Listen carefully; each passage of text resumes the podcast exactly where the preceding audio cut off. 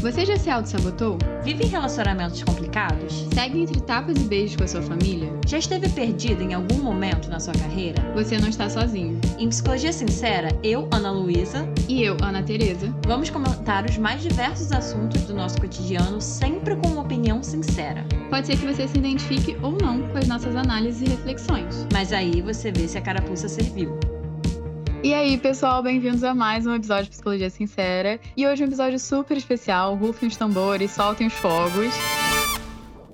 Acende o anel de fogo. O anel de fogo. Você disse que sabia. O anel de fogo. A gente tem aqui um convidado super especial. Para quem não sabe, o podcast aqui a gente convida profissionais para virem aqui falar com a gente sobre assuntos de saúde mental, sobre psicologia, porque eu e a Ana Luísa a gente não conhece tudo sobre tudo e tem profissionais que sabem falar muito bem, com muita maestria sobre muitos temas. E hoje também ainda tem um adendo a esse episódio que a gente adora convidar aqui os nossos convidados, que é uma grande parceria com a editora Sextante. A gente agradece muito a parceria que a gente está fazendo, estamos super felizes e graças à Sextante a gente vai ter a incrível oportunidade de conversar aqui com esse profissional queridíssimo que a gente leu o livro dele, a gente adorou, ele vai trazer alguns dos ensinamentos do livro aqui pra gente. Então, Ana Luísa, introduz aí o nosso convidado. Oi, gente. Hoje a gente vai entrevistar o Daniel Martins de Barros. Ele é autor do livro Viver é Melhor Sem Ter que Ser o Melhor. Eu vou fazer uma pausa para os nossos ouvintes só já ouvirem esse título.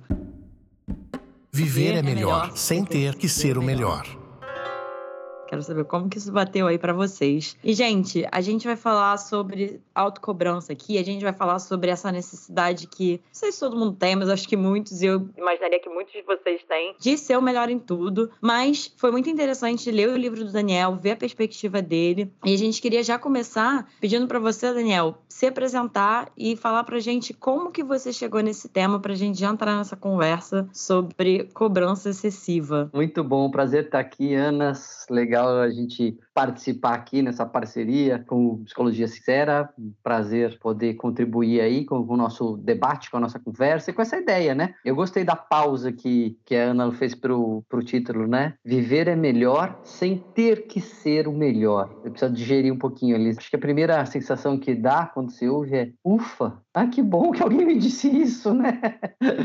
Mas é isso, eu sou, bom, do Daniel, né? Sou psiquiatra, minha formação primeira é como médico, né? E especialização em psiquiatria. Depois eu fiz graduação em filosofia, e aí fiz a carreira acadêmica, fiz doutorado, enfim, mas eu, na academia, no Instituto de Psiquiatria do Hospital das Clínicas, onde eu atuo, eu coordeno o, o núcleo de psiquiatria forense, né, as relações entre a psiquiatria e a justiça. E por conta disso eu comecei a dar muita entrevista, né, infelizmente a psiquiatria era mais notícia quando alguma coisa ruim acontecia. E comecei a me relacionar com, com a mídia, aí montei um blog, né, época dos blogs ali, anos 2000, acabei indo para o Estadão e, e da Estadão, fui para a Rádio Estadão, para Band News, enfim, depois para o pro programa Bem-Estar que tinha de, de, de, saúde, tudo isso para dizer que me tornei um comunicador em saúde, né? E é muito por isso que eu estou aqui, porque um, um, dos braços dessa minha comunicação em saúde são os livros, e esse já tem uma série de livros, pela assistente esse já é o quarto, enfim, é desse lugar que eu falo aqui, né? De alguém que usa a psiquiatria para dialogar de uma forma mais ampla com a sociedade. Eu não falo só de doença mental, como vocês viram no livro, né? Não é só doença, não é só diagnóstico, mas é um pouco pensar a gente como ser humano usando um pouco o conhecimento da psiquiatria, mas também da filosofia, da literatura e, e, das artes, né? E Daniel, como que você chegou nesse tema, assim? Viver é melhor sem ter que ser o melhor. Sabe que os temas do livro, dos livros, né, que eu escrevo, é como se tivesse assim as ideias voando ao nosso redor, né? As coisas estão acontecendo, os fenômenos rolando, as tendências acontecendo, e aí você vê uma coisinha aqui, outra coisinha ali, e algumas coisas vão se repetindo, parece que elas vão se agregando dentro de mim, vão se agregando, de repente aquela coisa satura, né? Puf, ganhou forma, né? Surgiu a ideia. Porque essa coisa, acho que eu nem falei em outras entrevistas, mas é, lembrando aqui, uma vez, uns 15 anos atrás, pelo menos uns 10, mas depois entre 10 e 15 anos atrás, eu li um, um, artigo na revista Scientific American, que é uma revista de divulgação científica, né? Então eu gosto, de um pesquisador que falava sobre o bom suficiente. Sobre como a gente fica preso com essa história de buscar sempre o melhor possível e como a busca pelo melhor possível acaba sendo contraproducente, né? acaba sendo prejudicial, e é o sujeito depois por trás de um estudo que foi famoso, que é o do paradoxo da escolha, né? que quando você tem muita opção, você acaba ficando menos satisfeito, que é o contrário do que a gente imagina, né? se você tem mais opções, você vai escolher uma coisa melhor. Bom, quem já ficou passando pelo catálogo da Netflix sem escolher nada para assistir sabe do que eu estou falando. Né? Isso lá atrás, 15 anos atrás. E aí eu acho que isso foi uma sementinha que ficou, e aí uma coisa ali que você vê no consultório, uma coisa aqui que você vê na televisão. Aí teve uma entrevista uma vez que eu vi do César Cielo, que eu até cito no livro, ele falando do preço que ele pagou para chegar onde ele chegou, quanto aquilo era para mim, né, inimaginável, assim, pagar um preço daquele para ter uma medalha de ouro. Tá bom, medalha de ouro, negócio maravilhoso, assim, a gente não consegue nem imaginar o que é subir um pódio na, numa Olimpíada. Eu nem consigo imaginar porque é um preço que eu nem penso em pagar também, né? Mas só para concluir, essas coisas foram se somando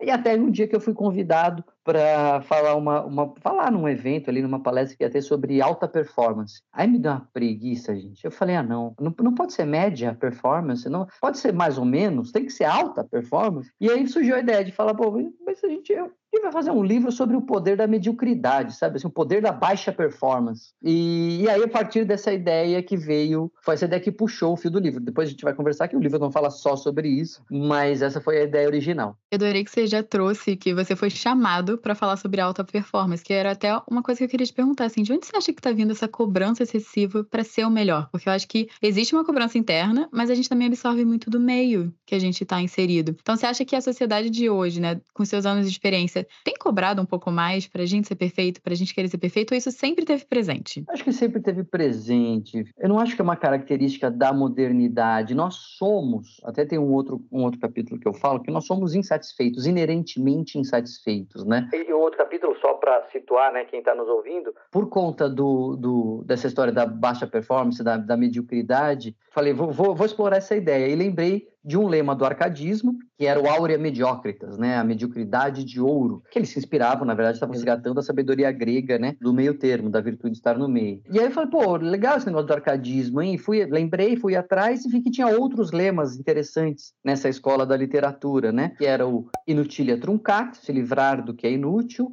carpe diem, famoso carpe diem, né, aproveite o dia, fugir urbem, fuja da cidade, né, resgatando aí o valor da, da conexão com a natureza, e o nosso Áurea Mediócritas. Então aí o livro acabou passando por esses quatro capítulos, né? E no capítulo sobre o inutilia truncat, livrar-se do que é inútil, na verdade o arcadismo até faz isso como uma reação ao barroco, né, que era muito excessivo, cheio de coisa, mas eu falei, olha, isso tem muito a ver com a gente agora, porque a gente é muito insatisfeito, a gente quer sempre mais, a gente quer sempre com mais intensidade, a gente quer sempre de novo, a gente quer sempre o máximo possível, é, e isso é inerente inerente no ser humano, isso é, é, foi uma, provavelmente uma característica que facilitou a nossa sobrevivência, mas que traz esse aspecto negativo, né, de a gente estar sempre insatisfeito. Isso tanto com relação ao consumo, e aí esse capítulo fala sobre o consumo, desde consumo material até consumo de notícias e conteúdos, né, o quanto a gente fica soterrado, literalmente soterrado por uma quantidade de coisas que a gente não consegue dar conta. E aí, para finalmente chegar na resposta, Ana, eu acho que essa insatisfação que está por trás também de a gente querer sempre mais, nunca é suficiente. Nunca tá bom, sempre podia ser melhor, sempre podia, né? Ok,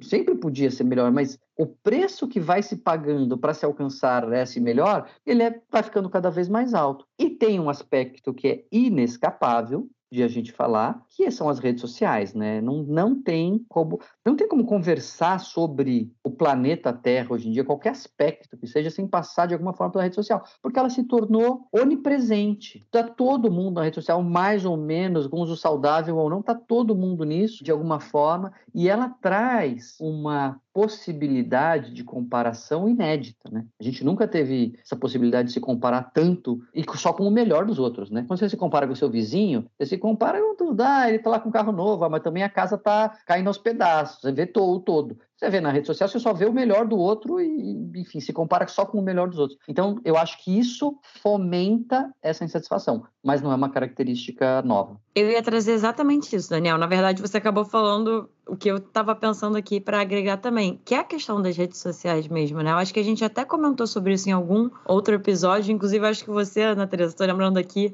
Não sei se foi no podcast ou se foi numa conversa pessoal nossa, mas a gente fala também da gente prestar atenção em quem que a gente está seguindo. Não só na nossa relação com essa informação que aparece da vida da pessoa e do que você trouxe, Daniel, de comparar o nosso todo com a melhor parte que as pessoas resolvem mostrar nas redes sociais, mas também da gente dar um passo para trás e prestar atenção em quem que a gente está seguindo, o que, que é isso que a gente está vendo, porque eu não sei, aí eu tô falando dos outros, mas de mim também, assim, eu não sei se a gente ainda tem noção do quanto que impacta essa exposição que a gente tem, não só com notícias, mas com isso, assim, com redes sociais, com ficar vendo a vida dos outros. Até tô me imaginando aqui, vendo que é uma coisa realmente muito automática, às vezes até inconsciente, da gente estar tá o tempo todo vendo a vida dos outros, o que as pessoas escolhem mostrar que é geralmente melhor, e a gente tendo acesso a tudo da nossa vida, né? As melhores partes, as piores partes. A vida editada, né? Leva a uma sensação de frustração, de medo e de fracasso. Porque você fala assim: os outros estão felizes, se eu não tô,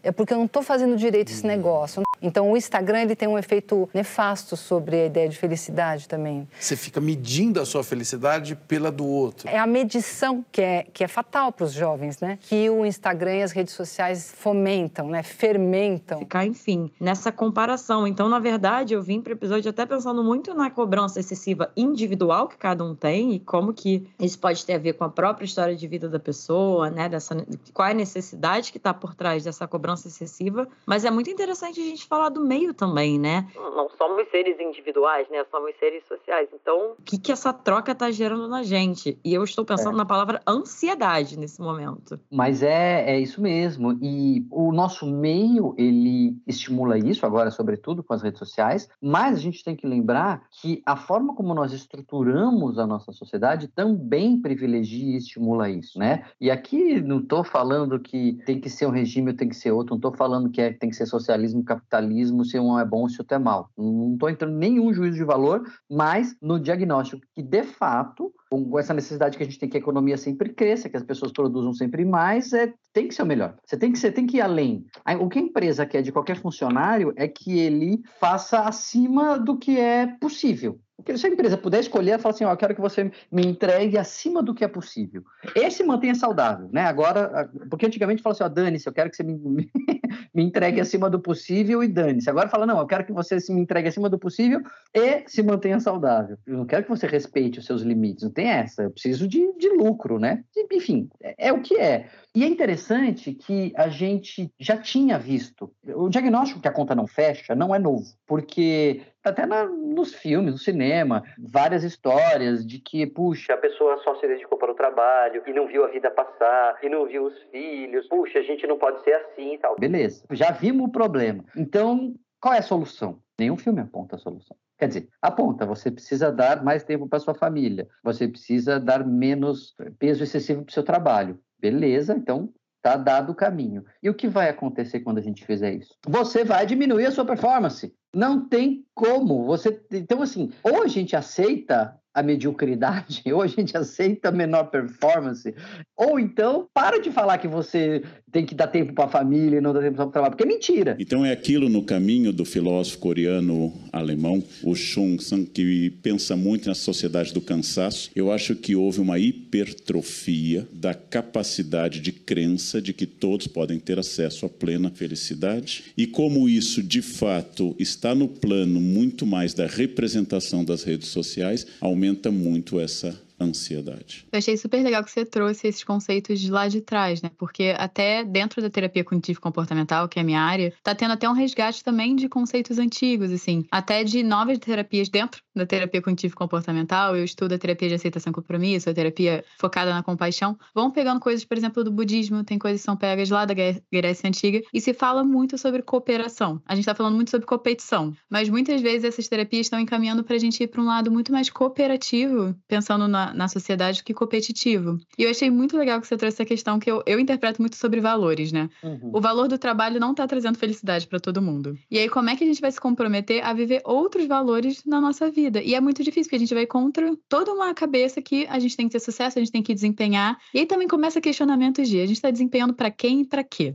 Que eu acho que isso também são interessantes questionamentos da gente deixar aqui nesse podcast. Eu acho que se eu tivesse que resumir o livro, ele é um livro, é, ou pelo menos esse, essa parte do livro que a gente está focando, né, que é sobre a, a, a, o poder da mediocridade, é sobre valores, é sobre valores. Porque quando a gente pensa assim, da onde veio esse problema? Por que, que mediocridade se tornou uma ofensa? Medíocre é quem está na média. Na média, tá todo mundo na média, certo? Né? Assim, é, na média tá todo mundo junto. Por que, que estar na média, então, se tornou uma ofensa? Se tornou uma ofensa porque a gente só valoriza o vencedor. Só tem valor a medalha de ouro. Se só tem valor a medalha de ouro, o resto não tem valor. Então, estar na média não tem valor. Acabou. Medíocre é feio, estar na média é ruim. Essa é a lógica que, que leva à ideia de que estar na média é ruim. Bom, tudo bem. Isso traz um desgaste, isso traz uma infelicidade, isso traz um peso para as pessoas,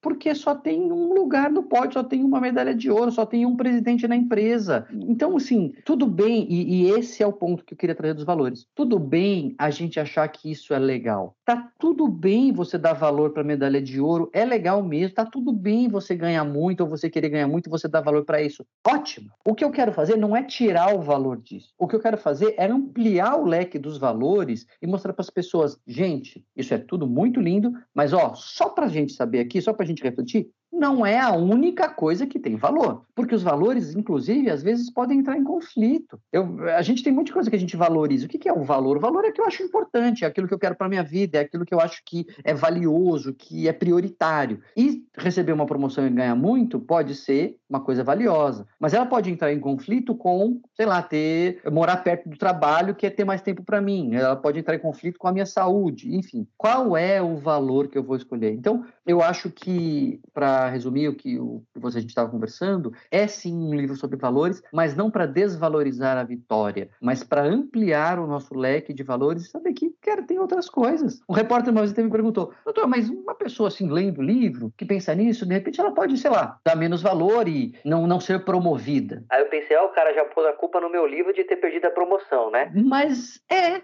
é, perder a promoção, porque a pessoa fez as contas e pensou assim: esse a mais que eu vou ganhar é menos valioso do que aquilo que eu vou abrir mão para ganhar isso. E o problema é que a gente não faz a conta, a gente só dá valor para uma coisa, a gente abraça isso como se fosse a única verdade, e aí a gente fica nessa roda viva, né? nessa máquina de, de adoecimento.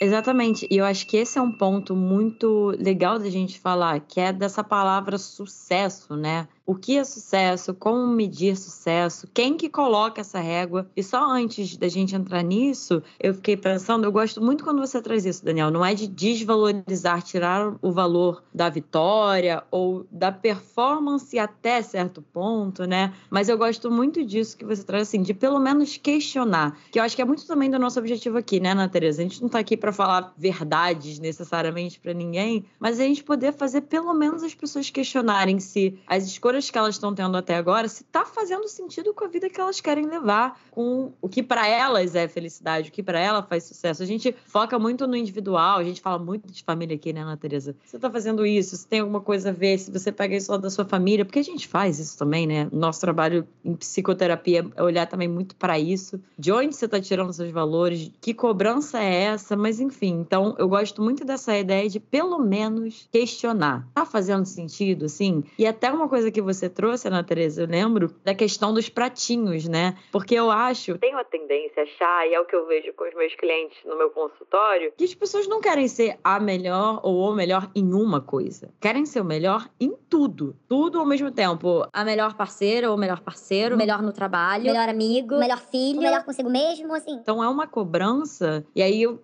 pensando assim, em porcentagem, provavelmente dando muito mais do que a capacidade física, mental e emocional consegue, né? E aí eu volto pensando, gente, ansiedade. Por que será que a nossa sociedade tá tão ansiosa como tá, né? Eu acho que a gente começa a trazer também questões de escolha, porque a Ana Luísa falou, tem vários pratinhos, a gente não consegue segurar todos ao mesmo tempo. Então, a gente pode segurar um, mas outro vai cair, e a gente tem que entender que são escolhas. Acho que o Daniel trouxe perfeitamente. Eu vou ter que trabalhar mais, talvez eu vou ter que ficar menos tempo com a minha família. É uma escolha. Eu vou ficar mais tempo com a minha família, talvez eu vou trabalhar menos, também é uma escolha. E tá tudo bem, ser só não escolher o sucesso e o alto desempenho, que eu acho que também é um questionamento que a gente tá trazendo aqui. E aí, só antes de você falar, Daniel, eu tô aqui aberto com essa página, porque eu não queria deixar de ler essa frase, que para mim tem muito a ver com o que a gente tá falando, que é o sucesso deveria ser medido não apenas pelo que conquistamos, mas também pelas coisas de que não abrimos mão para alcançar tais conquistas. Eu achei isso excelente e tem tudo a ver com o que a gente está falando, né? Eu, eu acho essa frase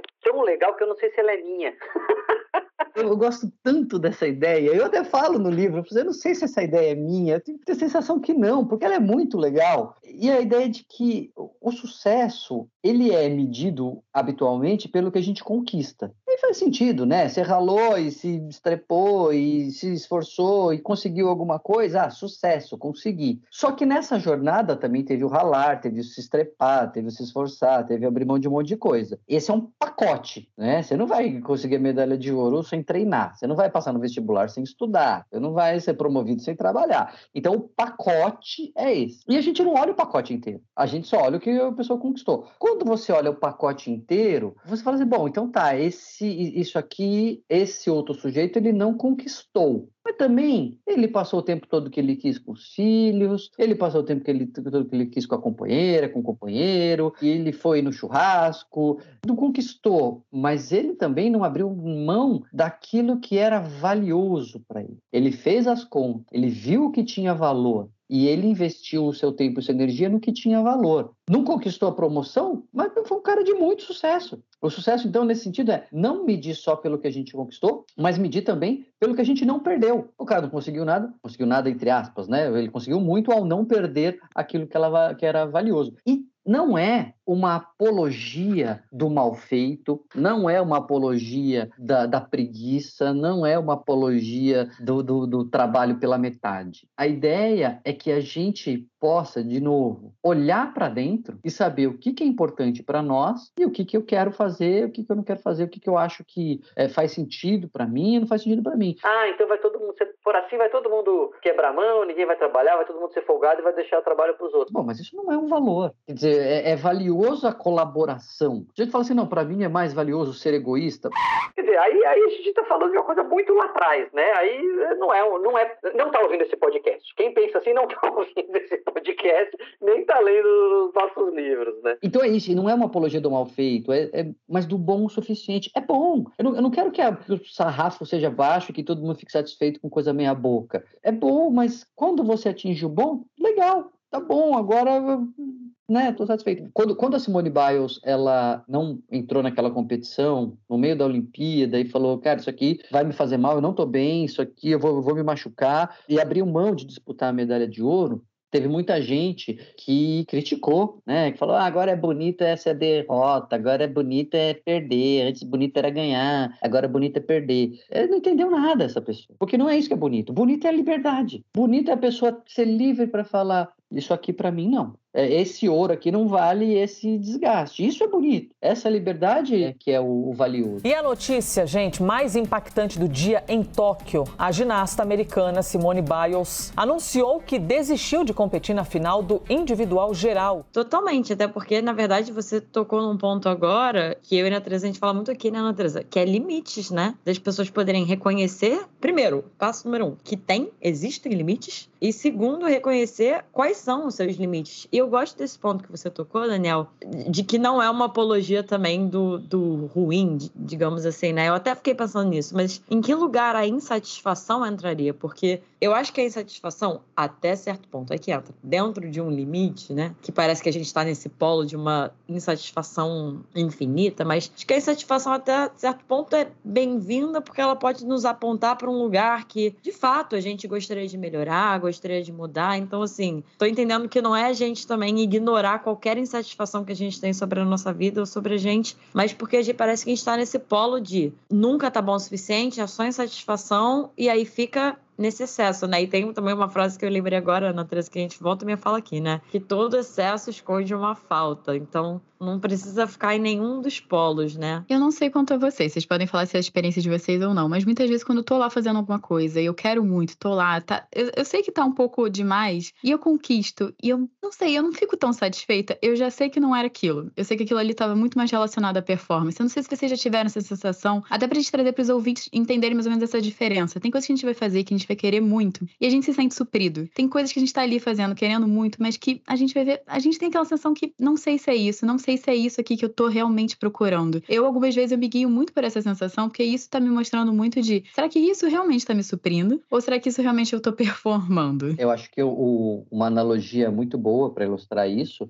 é a comida, né? Você comer um, sei lá, um um daqueles bolos de, de padaria cheio de chantilly, e chocolate, cereja artificial e tal. Quando você começa a comer, parece que é prazeroso. Quer dizer, parece não, ele é prazeroso, você quer comer aquele negócio inteiro. Depois você fica estufado e não alimentado. Né? Então, essa coisa que o nosso cérebro tem de, de insatisfação, ela nos leva para esse comportamento excessivo. E aí, voltando para o primeiro capítulo, que é o Nutilia Truncati, assim, tanto no excesso de coisas que não nos satisfazem, quanto no Aurea Mediocritas, esse excesso de performance que não produz sentido, né? E que leva até para o capítulo do Carpe Diem, né? Que é você não conseguir fruir, desfrutar, aproveitar. Eu até digo que a compulsão que a gente tem a compulsão, ela é o oposto do prazer. Ah, eu como muito chocolate de uma vez porque eu gosto muito. Não, você gosta muito pouco. Se você gostar mesmo de uma coisa, você vai querer fazer devagarzinho, aproveitando, prestando atenção, para durar o máximo possível. Você não quer que acabe. Essa até é uma sugestão que eu digo para a gente filtrar o que, que é relevante e o que, que não é, né? Vai devagar e se aprofunda e desfruta e aproveita. Quando você usar o prazer como mecanismo de discriminar o que é importante ou não, você com certeza vai ter mais satisfação. Eu acho que é um pouco sobre isso também. É, fiquei até pensando, não sei se você falou em algum momento no livro ou se eu vi numa entrevista sua, mas sobre essa busca pela perfeição roubar a nossa capacidade de viver no presente, né? Inclusive quando você estava falando de perda e de escolha e do que está disposto a abrir mão, fiquei pensando nisso, assim, do que, que as pessoas estão perdendo quando elas estão preocupadas em ganhar, mas ganhar nesse sentido do ser o melhor, enfim, de, de ser o melhor em tudo, dessa alta performance, né? O que que no meio do caminho está sendo deixado de lado? E acho que esse exemplo da capacidade de estar vivendo com prazer, de estar vivenciando no presente aquilo que está acontecendo, aparece muito, né? É, e é o, o lema mais famoso do, do, do, arcadismo, né? O Carpe Diem, muito por causa do filme Sociedade dos Poetas Mortos, né? Quem não viu o filme e tem um, um pano de prato bordado Carpe Diem, tem esse pano de prato por causa do filme e não sabe, né? Tem até um gráfico legal no livro que mostra a ocorrência, né, no, da expressão Carpe Diem nos livros, que dispara em, nos anos 90, quando o filme fez sucesso com Robin Williams. E, mas a ideia ficou até um pouco deturpada, né, de, ah... Mete o pé, enfia o pé na jaca, que você não sabe se amanhã vai estar vivo, viva como se não houvesse amanhã. Não é essa a ideia original do Carpe Diem. O Carpe Diem é esteja atento e desfrute o que a vida lhe oferece hoje, porque você não sabe se isso. Quer dizer, na verdade, você sabe que isso amanhã não vai estar lá. Você já sabe que não vai, porque é tudo transitório. Né? Então, essa rosa que desabrocha hoje na sua frente, colha hoje. Carpe vem de colher. Colha hoje, porque amanhã não tem mais rosa. Então, tem a ver com uma postura muito mais comedida mesmo. Tem muito mais a ver com o meio termo, muito mais a ver com o, memento mori. Lembra-te que morrerás. Né? Lembra-te que a gente é transitório, porque quando você pensa nisso, você dá importância para o agora. E quando você dá importância para agora, você tira o pé do excesso. E Daniel, pra gente já fechando, tô pensando aqui assim, tá. Então a gente tem como pressuposto também que isso tudo que a gente tá falando aqui é bastante contracultural, infelizmente, do que dos valores até que a nossa sociedade instiga. O que, que você teria assim? O que, que você acha que cada pessoa que tá ouvindo aqui, claro, cada um tem sua vida, cada um tem seu contexto e suas possibilidades, porque a gente também fala de possibilidade de escolha, né? E que a gente sabe que é limitado dependendo do contexto. Como que cada um poderia tentar começar a colocar isso em prática no dia a dia? Eu acho que dois, os dois primeiros passos são ouvir o podcast e ler o livro, né? Isso posto, é, ouvir o, o Psicologia Sincera e ler o Viver é Melhor sem ter que ser o melhor. E a partir disso, eu acho que é uma coisa que está muito presente no podcast de vocês, que está na introdução do livro, para e olha para você mesmo e pergunta: o que, que eu estou fazendo? Vamos fazer uma reflexão aqui. O que, que eu estou fazendo da minha vida? Eu estou construindo a minha carreira, eu estou construindo a minha família, eu estou construindo a minha comunidade, eu estou desenvolvendo a minha espiritualidade, eu estou cuidando da minha saúde. Que, quais são as coisas que eu estou fazendo? Com que proporção? Onde eu estou pondo energia aqui? Tá, beleza, fiz um diagnóstico. Mas o que, que eu queria estar tá fazendo? O que, que é importante para mim? O que, que tem valor? Eu valorizo a fidelidade, eu valorizo a cooperação, eu valorizo a vitória, eu valorizo o dinheiro, eu valorizo a segurança, eu valorizo a honestidade. O que, que, que faz sentido para você? Tá bom. A vida que você está vivendo é a vida que você quer construir? Precisa de coragem para fazer esse tipo de, de, de, análise. Porque muitas vezes não é, mas às vezes você está no começo, às vezes você está no caminho, às vezes você está um pouquinho desviado, às vezes você está totalmente fora de, de prumo, às vezes ainda não dá, mas é importante ter esse diagnóstico para a gente começar a fazer pequenas correções, que sejam pequenos ajustes. Cara, não dá agora, estou fazendo faculdade, trabalhando, fiquei grávida, tenho um filho para criar e tal. Tá bom, então eu já sei que não vai dar para fazer uma revolução agora, mas lá na frente, onde você quer estar? O que, que dá para começar a fazer aqui, agora, né? Para chegar lá onde você quer, dentro das suas possibilidades, como você bem falou, Luz. Então, eu acho que essa, esse é o primeiro passo, né? Essa coragem de olhar para dentro, onde a gente está e onde a gente quer chegar e o que, que a gente tem feito e o que, que a gente valoriza, de verdade. Que, que eu falei, né? A não ser que você tenha feito um planejamento estratégico da sua vida, eu, eu falo na introdução do livro, você não sabe quais são seus valores, sua missão, visão e valores. É, então, vamos parar para pensar quais são os nossos valores. É assim que a gente começa na prática. Eu amei esse conselho que você deu para todos os nossos ouvintes. E queria te perguntar, Daniel, onde é que as pessoas podem te encontrar? Onde é que elas podem saber mais sobre você, sobre o seu trabalho, sobre o que você tá postando na internet? Diz aí pro pessoal onde eles te encontram. Bom, eu tô todos os dias na Band News FM, no Dial, né? Em São Paulo é 96.9, mas tem gente no Brasil inteiro, mas a Band News FM tá no Brasil inteiro também. Todos os dias tem uma coluninha ali, uma pensata. De final de semana tem o Humanamente, na Band News FM, que eu e um jornalista a gente conversa com convidados, né? Ali eu sou o contrário, eu sou entrevistador, eu não sou entrevistado. Conversamos sobre saúde mental. Cada 15 dias no Estadão, no jornal Estado de São Paulo, também tem uma coluna. E eu, eu na internet eu posto conteúdos aleatórios no meu Instagram, no arroba Daniel M. Barros, mas duas vezes por semana tem vídeo no canal aí no YouTube, aí é sobre mente, cérebro, sociedade e enfim. Então aí são duas vezes por semana, toda quarta e domingo, no Daniel Martins de Barros no YouTube. Ah, perfeito, pessoal. Então vai lá, corre lá, segue ele. Se vocês quiserem comprar o livro, vai estar tá aqui na descrição do episódio, como também os nossos arrobas. Se vocês também quiserem me encontrar, me encontrar a Ana Luísa também, vocês podem me achar no arroba Ana Teresa Cavalcante, Ana Luísa. No arroba psicóloga Ana Luísa Braz. E a gente queria agradecer mais uma vez essa estante por ter proporcionado esse episódio pra gente. Daniel, você por ter vindo aqui, trocado essa ideia com a gente. Eu ficaria mais horas aqui falando sobre isso. Muito, muito, muito obrigada. E, gente, não esqueçam de classificar esse episódio, não esqueçam de compartilhar esse episódio. Eu acho que a gente está falando coisas aqui muito importantes para mais pessoas ouvirem, então não esqueçam de fazer isso. E todos os links que vocês precisarem do Daniel, da Sextante, do livros nossos, Instagram do nosso editor Rodrigo Moreno e do nosso designer Fernando Picamilho também vai estar aqui embaixo. E é isso, gente. Um beijo e até o próximo episódio.